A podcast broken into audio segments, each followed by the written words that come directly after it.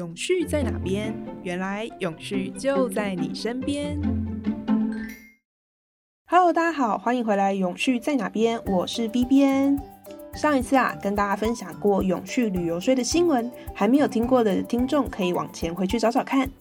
这一次 B B N 想要从旅人的角度跟大家聊聊看，怎么样可以规划一场更永续的旅游。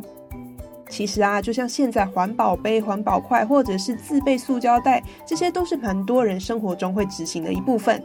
那所以，其实，在旅游这个特殊的场景，我们也可以多花一点心力，或多一些准备，就为当地的环境或是社会做出一个更好的选择，不会留下更多的垃圾，让我们成为永续旅游的一份子。B 边觉得这样做应该也会很有成就感。如果你也想知道怎么样规划一场更永续的旅程，就不要错过今天这一集，继续听下去吧。那这一集呀，V 边整理了七个方向，从目的地、交通方式、住宿的选择，还有旅途中的餐饮跟购物安排，每一个环节其实都可以做出一个更有意识的选择。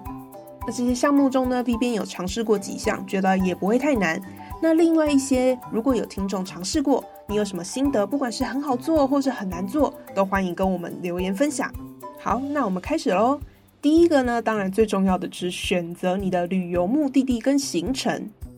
那其实有一些旅游胜地，常常因为短时间涌入大量的人潮，会导致环境被破坏。例如说，像小琉球啊，每年到了暑假，大家应该都会听到一些什么游客太多啊、水资源或是电力不足的问题，这个就是其中的一种案例。不过这一点啊，V 边也承认门槛有点高哦。不论你是学生或是上班族，能够团体出游的时间，大概就是寒暑假或是年假这些固定假日才可能揪到人。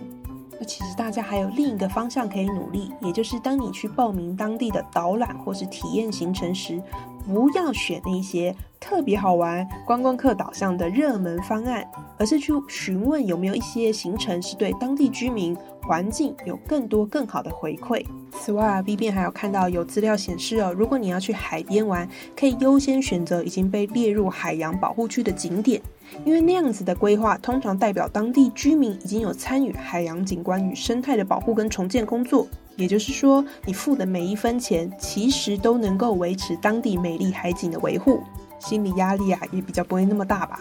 好，第二点，决定完行程之后，我们要选的就是交通方式。如果是国内旅游的话哦，其实选择搭乘大众运输，或者是你开车时选择租电动车，或是共乘制度来降低你的碳足迹，都是一个好方法。如果是近距离内的移动，靠步行或是租脚踏车来体验，也能够增进健康。那如果说到国外旅游的话，对于海岛国家台湾来说，搭飞机虽然是碳排最高的交通方式，但好像也很难避免。所以啊，如果一定要搭飞机的时候，也许可以考虑透过碳抵换这一套制度，在订机票的时候同时加购付费，来抵消自己的碳足迹，尽到一点心力。第三点，考虑完交通方式之后，我们接下来就要考虑怎么住。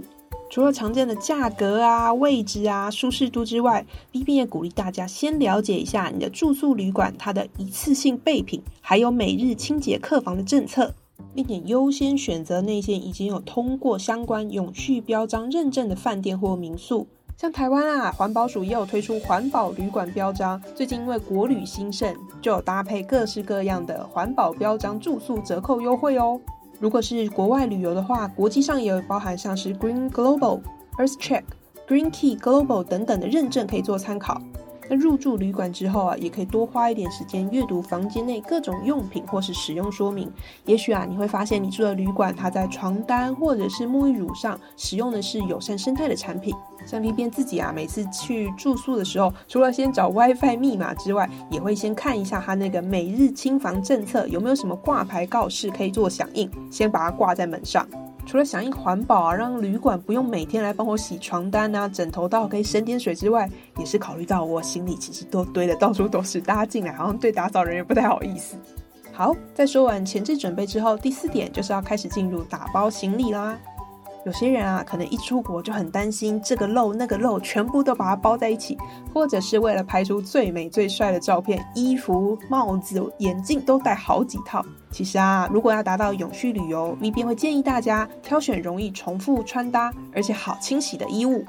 只打包必要的物品，降低行李重量。不但啊，你在旅行走路过程中行李拿起来更轻松，像是搭飞机啊，行李重量更轻。其实不但可以省钱，也可以帮助飞机不要用那么多的油，达到相对减碳效果呢。那 V 边自己呢，都会翻出家里的那种可以重复添加的小罐子，安装沐浴乳或是洗发精。那也会带自己的牙膏跟牙刷，避免去旅馆的时候呢，每一个住宿地方都重复开一个他们的一次性用品，非常的浪费。或者是啊，如果我真的忘记带去旅馆的那一份用品，我就会提醒自己一定要用到旅行最后一刻，不要再开新的了。那如果你的行程里还包含了爬山或是水上活动，一定要检查你的防蚊用品或者是防晒用品成分是否是对环境无害的。第五点，优先到当地的市场跟社区小店购物。可能有些人啊觉得这样比较方便，都会选择在伴手礼店、大型的商场来购物。可是其实，如果你能跟着当地人的脚步前往在地市场购买那些在地特产或是手工艺品，他们通常会由邻近地区的厂商或者是在地的居民所提供，可以减少那些货物长途跋涉被运输的碳足迹。同时啊，也更能享受跟当地人做文化语言的交流。而且实质将金钱支持到当地的小农或是居民身上。第二点，吃当季的食材，其实概念跟上面那个有点像哦。除了那些比较有名当红的大连锁餐厅之外，B 边自己会尽量去安排一些找在地人经营的餐厅小馆来使用。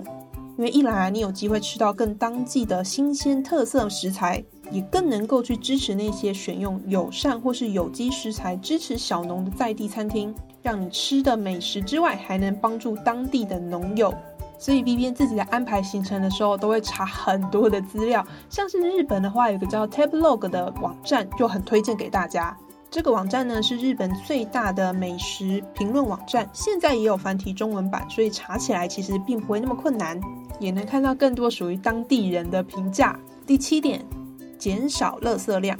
如果大家平常啊，就是会带购物袋、保温杯跟环保餐具的人，其实你在旅行中也完全可以带上，减少那些不必要的瓶装水或者是一次性的塑胶袋垃圾。